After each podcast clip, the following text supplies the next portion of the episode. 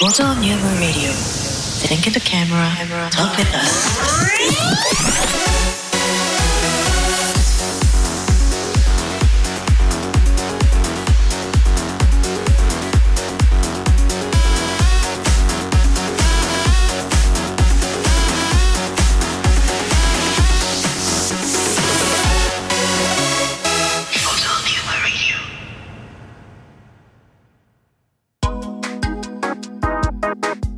急遽ですケケです。つっくんです3人合わせて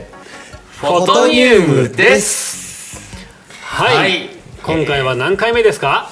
13.5回目でございます はい、はい13.5回目ですねはい。ね、十三回目はどこに行ったんだよって話だけどのね。わかんないけどねうんなんかそうだよね。宇宙に飛んでっちゃった。うん飛んでっちゃったみたいなんだよね、まあ、あれだよね、電波に、電波に乗って、こう、ふわふわとね、はいこの世のどこかに、あるんだねそういうことってそういうことあるんだよね。ね幻界がね。幻会ってあるん だねまあそんなふざけたこと言ってますうけんど本ね、当ちゃんごとめん俺がね録音してなか った録音ボタンを押していなかったせいでね第13回目のねお話内容はねもう幻会ですよそうですね。そうですね、こまあ、れ一応ねフェイスブックにはねそうそうねフェイスブックの残っねてますけどライブの動画で残ってるからうんもうフォトニウム大好きな人はもうぜひ、はい、うん、あそうのね聞きに行ってくれたら、こんなに嬉しいことはないかなとそうですあ ねなんかどっかでそう聞いたことあるようなセリフが出ちゃったけど、余すことなくフォトニウムをねまあ、ある意味、すごい濃い回だったからね。濃いだね回うんね濃かった濃かっねもうなんか言えること言えないことみたいなところまでそうねねぐっと入り込んだそうそう内そう容収で収録後にね言えなかったことを話してね、はあはあはあはあ言ってたよねね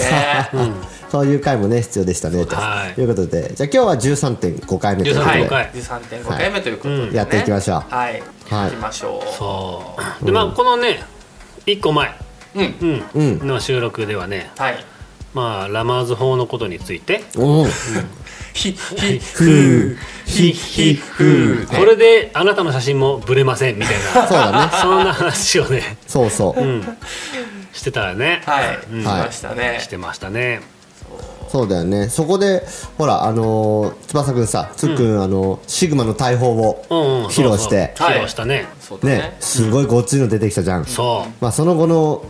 シグマさんの信頼度っていうのをね、聞こうかなと思って。うそうもうね俺最初に買った時はね本当にシグマは、なんかピントがちょっと掴むのが上手じゃないみたいな風に思ってたし、うんん。それはしょうがないよだってシグマだもんぐらいのこと言われてたから、うん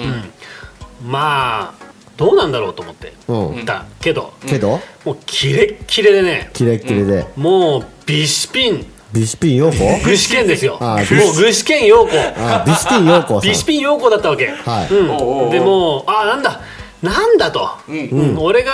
知ってたシグマのんやつは、んまあ、もうちょっとあのかなりリーズナブルなズームレンズだったからさ、んあでもう作り違うじゃんこれと、うん。うん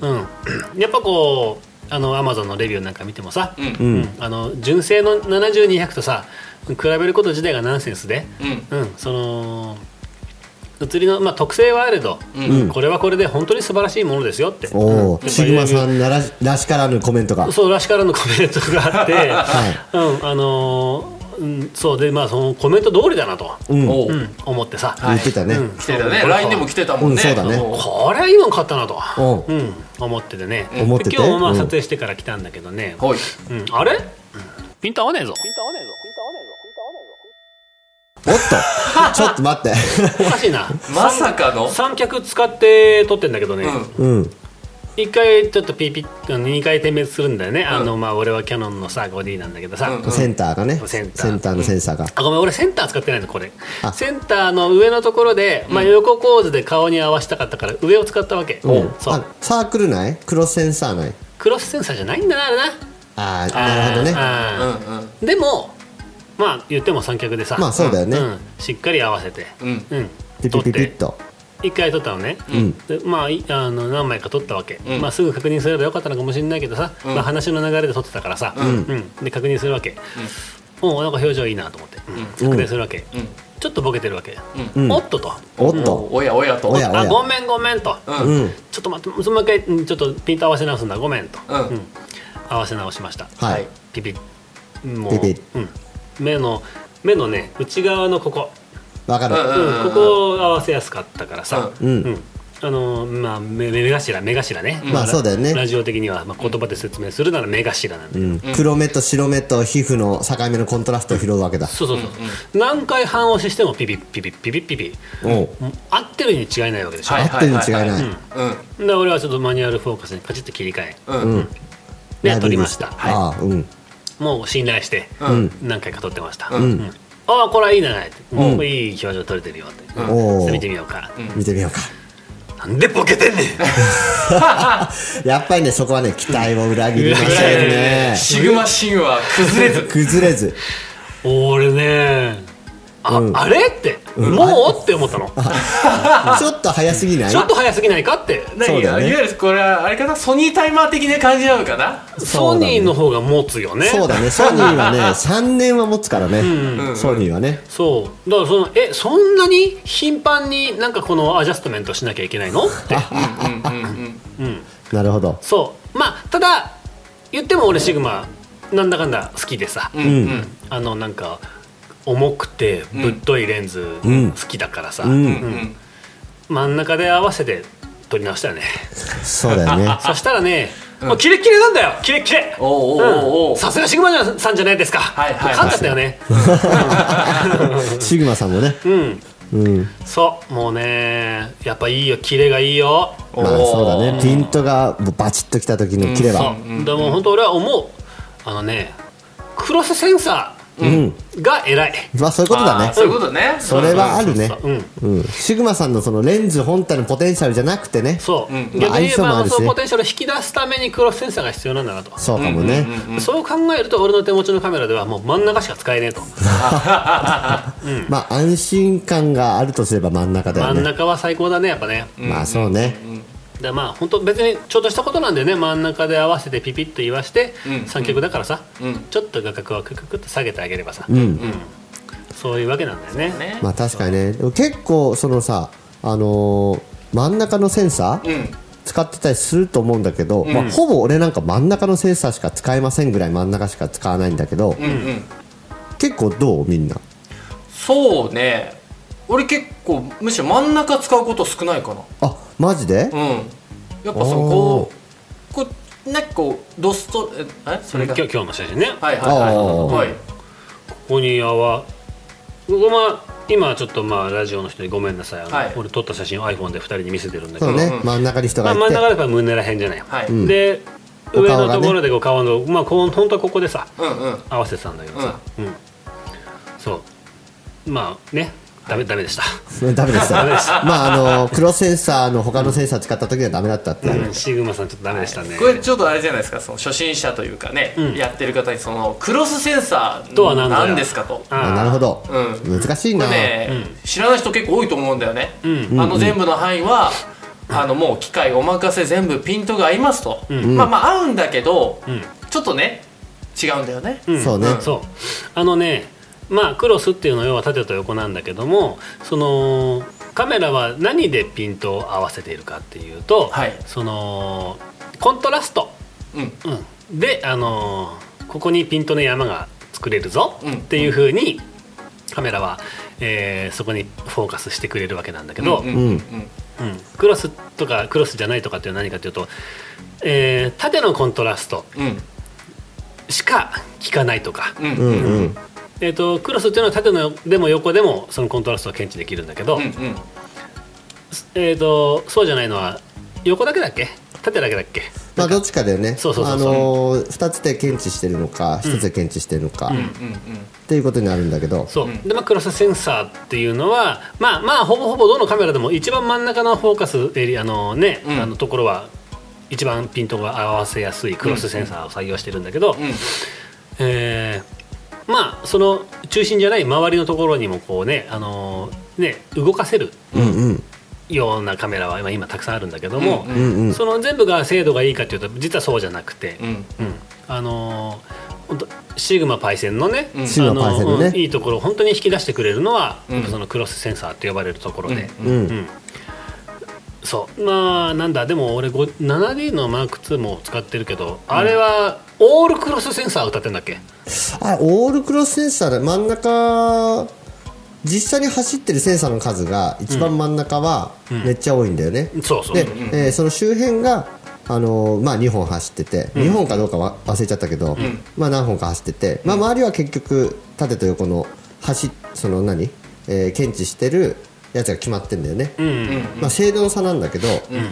まあどうだろうなこれは難しいね技術的な話になるとうんそうなんだろうあのほら、えーコントラストコントラスト AE とさ位相位相位相位相だっけ位相差方式っていうのがさあのあってあの何フォーフォーサーズじゃなくてえっとミラーレスとかねミラーレスとかのあれねうんそうそうそうそうこれを2つとも採用できたら無敵なんじゃねみたいなやつが、ミラーレスでないかなんかそんあれな話があったけどそれって M3 の話あれ M さんの話いやーどうだったっけかなどうだったっけねこれね、あのープロでも例えばコントラスト AE の、まあ、方式の利点とかさ、んななんだろう一眼で見てる時のなんだっけこれこれ難しいねごめんね俺もあんまりしっかりと理解してないんだけど、どっちかが超速くてどっちかが超遅いみたいなだからそうラそのイライブビューの時にしてると、その時は磯さみたいな形そうで磯セさンサーセンサーに入ってる、んえー画像で距離を見るんだよね、まあ、距離結局コントあのピントって距離だから距離を見てるんだよね、でコントラスト方式だと速攻で拾えるんだよねそうだけど精度がちょっとだけあの近いところまで寄ってくからプロカメラマンは1回こう合わせてピピってやったともう1回ピピって確認で、一発でなかなかそのジャストしないっていうところがコントラスト方式で、で磯さはあの距離が測れるのは得意なんだけどそのスピードはゆっくりなの、そうなのそう結局ピントがあったところを拾うのが磯さ式なんだよね、まあ、簡単に言うと、そうだからあのあのなまあ、ウェディングなんかでもさ、えプロはどうして一眼レフを使ってるのかピント合わすのが早いからなんだそうよなんねだよね、そうピントの合わせるのが早いからなんだよねこれ今っていう時にやっぱピントがスッと合ってくれるっていうのはまあ確かにメリットというかまあ必要なスペックだよね、うんそそううだだねねでこのラあーなんだっけライブカメラじゃなくてえっと今ライブビューじゃなくてそのミラーレスか、うんミラーレス方式のあカメラもあのどれだけあのピントを早く合わせれるかっていうので頑張ってはいるけど、んやっぱまだちょっと追いついてはいないのかなっていうところが現状だよね。うんうんうんうんうんそうねまあ人間の感覚の方がはるかに、えー研ぎ澄まされてるからね、そうだねどんなに速いオートフォーカスが出たとしても、遅えなってなっちゃうわけだよね、うんそうね、うん、だから人間の感覚ってすげえなって思うわけすごいそうでまあカメラマンはあのー今目の前で起きてることを撮ったんではもう遅いそういうことだね、そうそうそうシそうャッタそーうチャンスっていうのは来るなっていうタイミングでもう指が動くピクッとなってないと、そうそうそう狙ってないとねそおおいいですそうねみあということはさカメラマンってさ、未来見えてるう見えてるねおおうまいいカメラマンほど未来見えてるから、いやほんとそうでねそうそうそうそうそうそうあそのうねこれもナショジオに書いてあったんだおけっどとねナショジオ出たあごめんあの伝説の回で話したそうナショジオ13回ではい話しましたけどね要はあのナショナルジオグラフィック社の、あの写真の参考本参考書、うんうんまあ、俺は好きで読んだんだけどみたいな話をしてたわけなんだけど幻会で、うんであのそう決定的瞬間って何でしょうかおうおうでその決定的瞬間っていうのはそのその未来が決定した瞬間例えばあほうほうほのうほう人が転んで、うんえーお尻から落ちそうになった時に下に水たまりがある、うんうんこれがビシャーンってなった瞬間の写真これは決定的瞬間ではなくて結果の写真であって、うんうんこの人はこの後確実にこの水たまりにお尻から落ちてビシャーンってなるなっていう想像がつく、うんうんうんこの瞬間こそが決定的瞬間って言うんだっていうふうなことが書いてあったわけおおすごいそうだねそう決定未来が決定したっていう意味の決定的瞬間、うんうんうんそうだからやっぱそこまで研ぎ澄まされてないと、うんあのーねその決定的瞬間ってのは取れないわけで、うんまあそうだよねそう起きてから撮ったんではしかもさあの目の前で起きてることっていうのはさ脳が感知してることだからさ、過去のことなんだよねそう実際はもう過去のことで、うんうんうんだからボクサーなんかもさパンチが見えた時にはさ避けようと思ってさ、うんあのここに手があるなと思った時実際はこもっとここにあったりする、うんうんそうだよねそうだからそれは予測して動いて避けなきゃいけなかったりみたいなバキの話じゃんバキの話そうこことかそことかラジオで言ってごめんだけどさそうだよねだからそう見えて反射で反応するまで0.5秒だっけ、なんか結構かかってるよ結ね構かかるんだよね結構かかってそうそ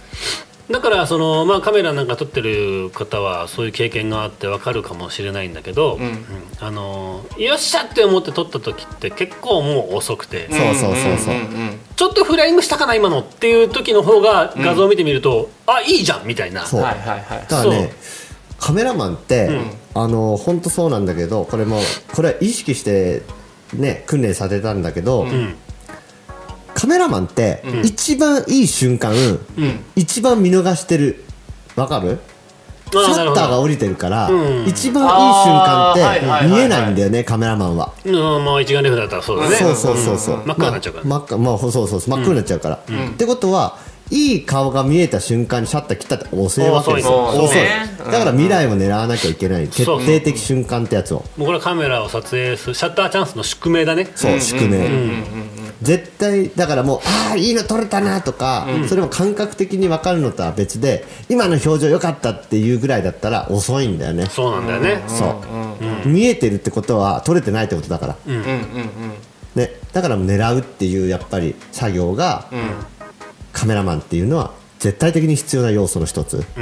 そうだねなんかこう人がジャンプした写真とかを撮るときって、それまあ本当に練習としてもすごい分かりやすい台だと思うんだけどさ、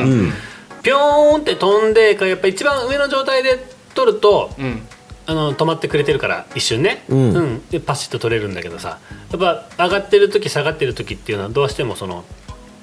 動きがさその、動いちゃってるんでね、うんそうでじゃあ一番高い飛んだ高いところで撮ろうと思った時にどのタイミングで押すかってこれ本当やってみたらもう一目瞭然で分かると思うんだけど、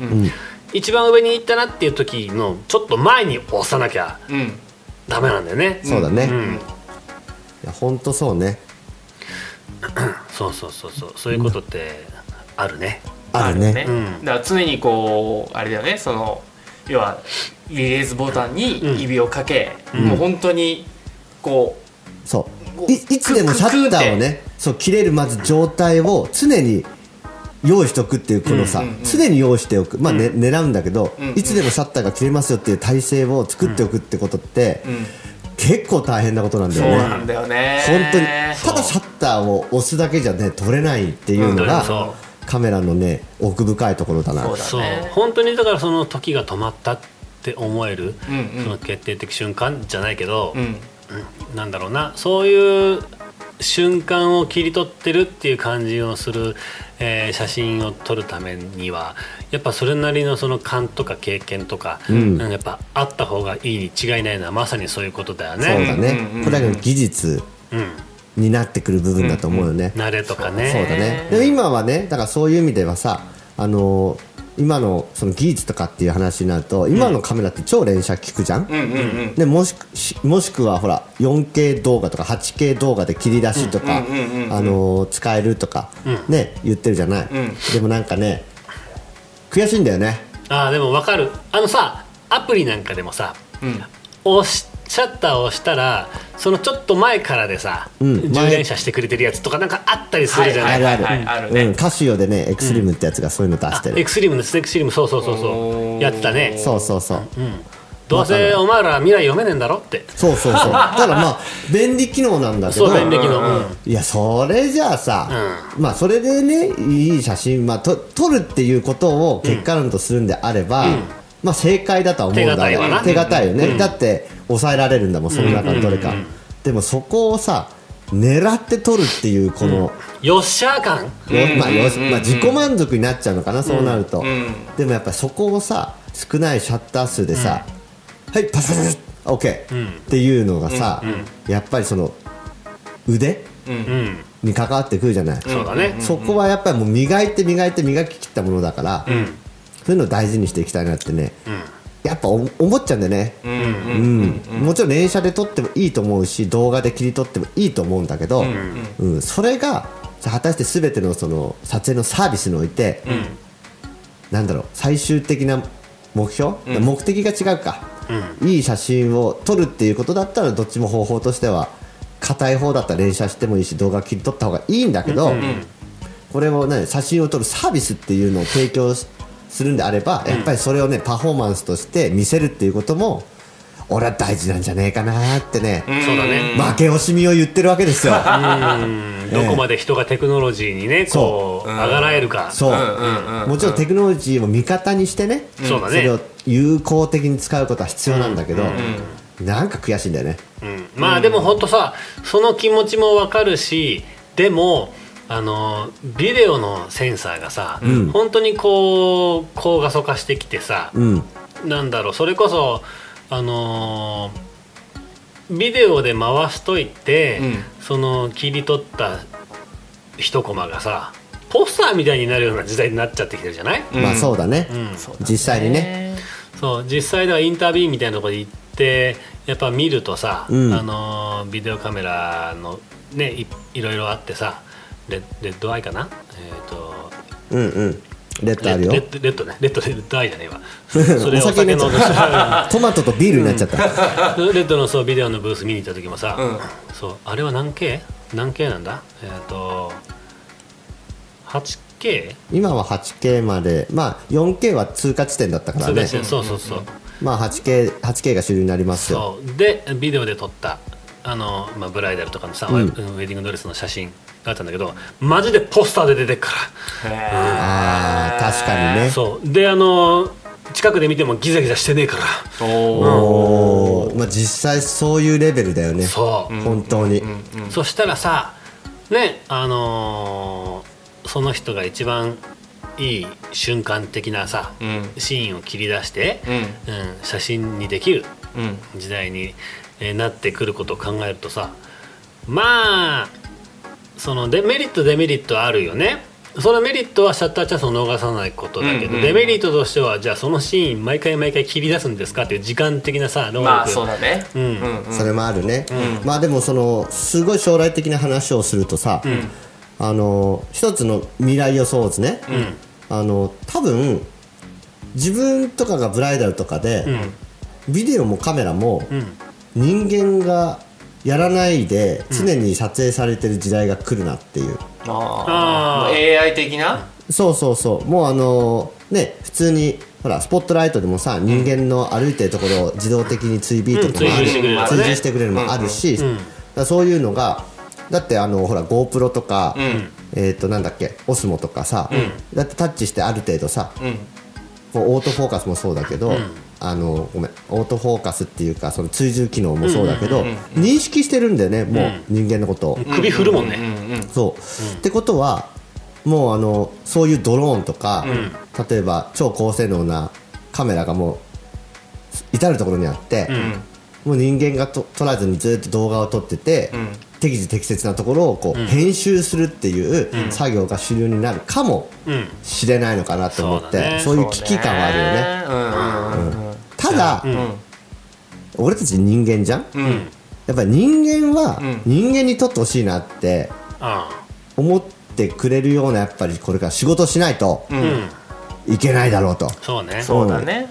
だそういう意味だとそのいつしかの会で話したやっぱそのかコミュニケーションって重要だよねっていうところに関係してくるよね。ね、そこにやっぱり価値がないと、で機械がやったって正確だし、間違いないし、取り漏れないよ、ってなっちゃったら、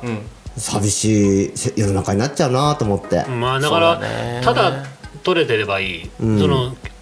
ただただの記録だったらいい、っていうんだったらまあ別にずっと取っててくれるロボットでいいかもしれないけど、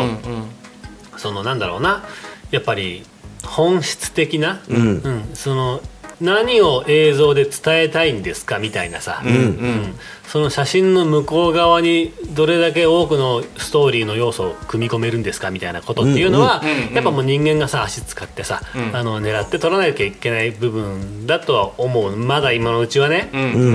いやでもそうだよね、いうんや本当そう思うよ、うん、それがやっぱアートとしてのメッセージ性の強さになったりとかすると思うんだけどさ、うんうんうん、まあでも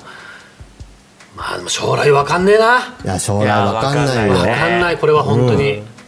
でもそこなんかこう重要になってくるのがやっぱその、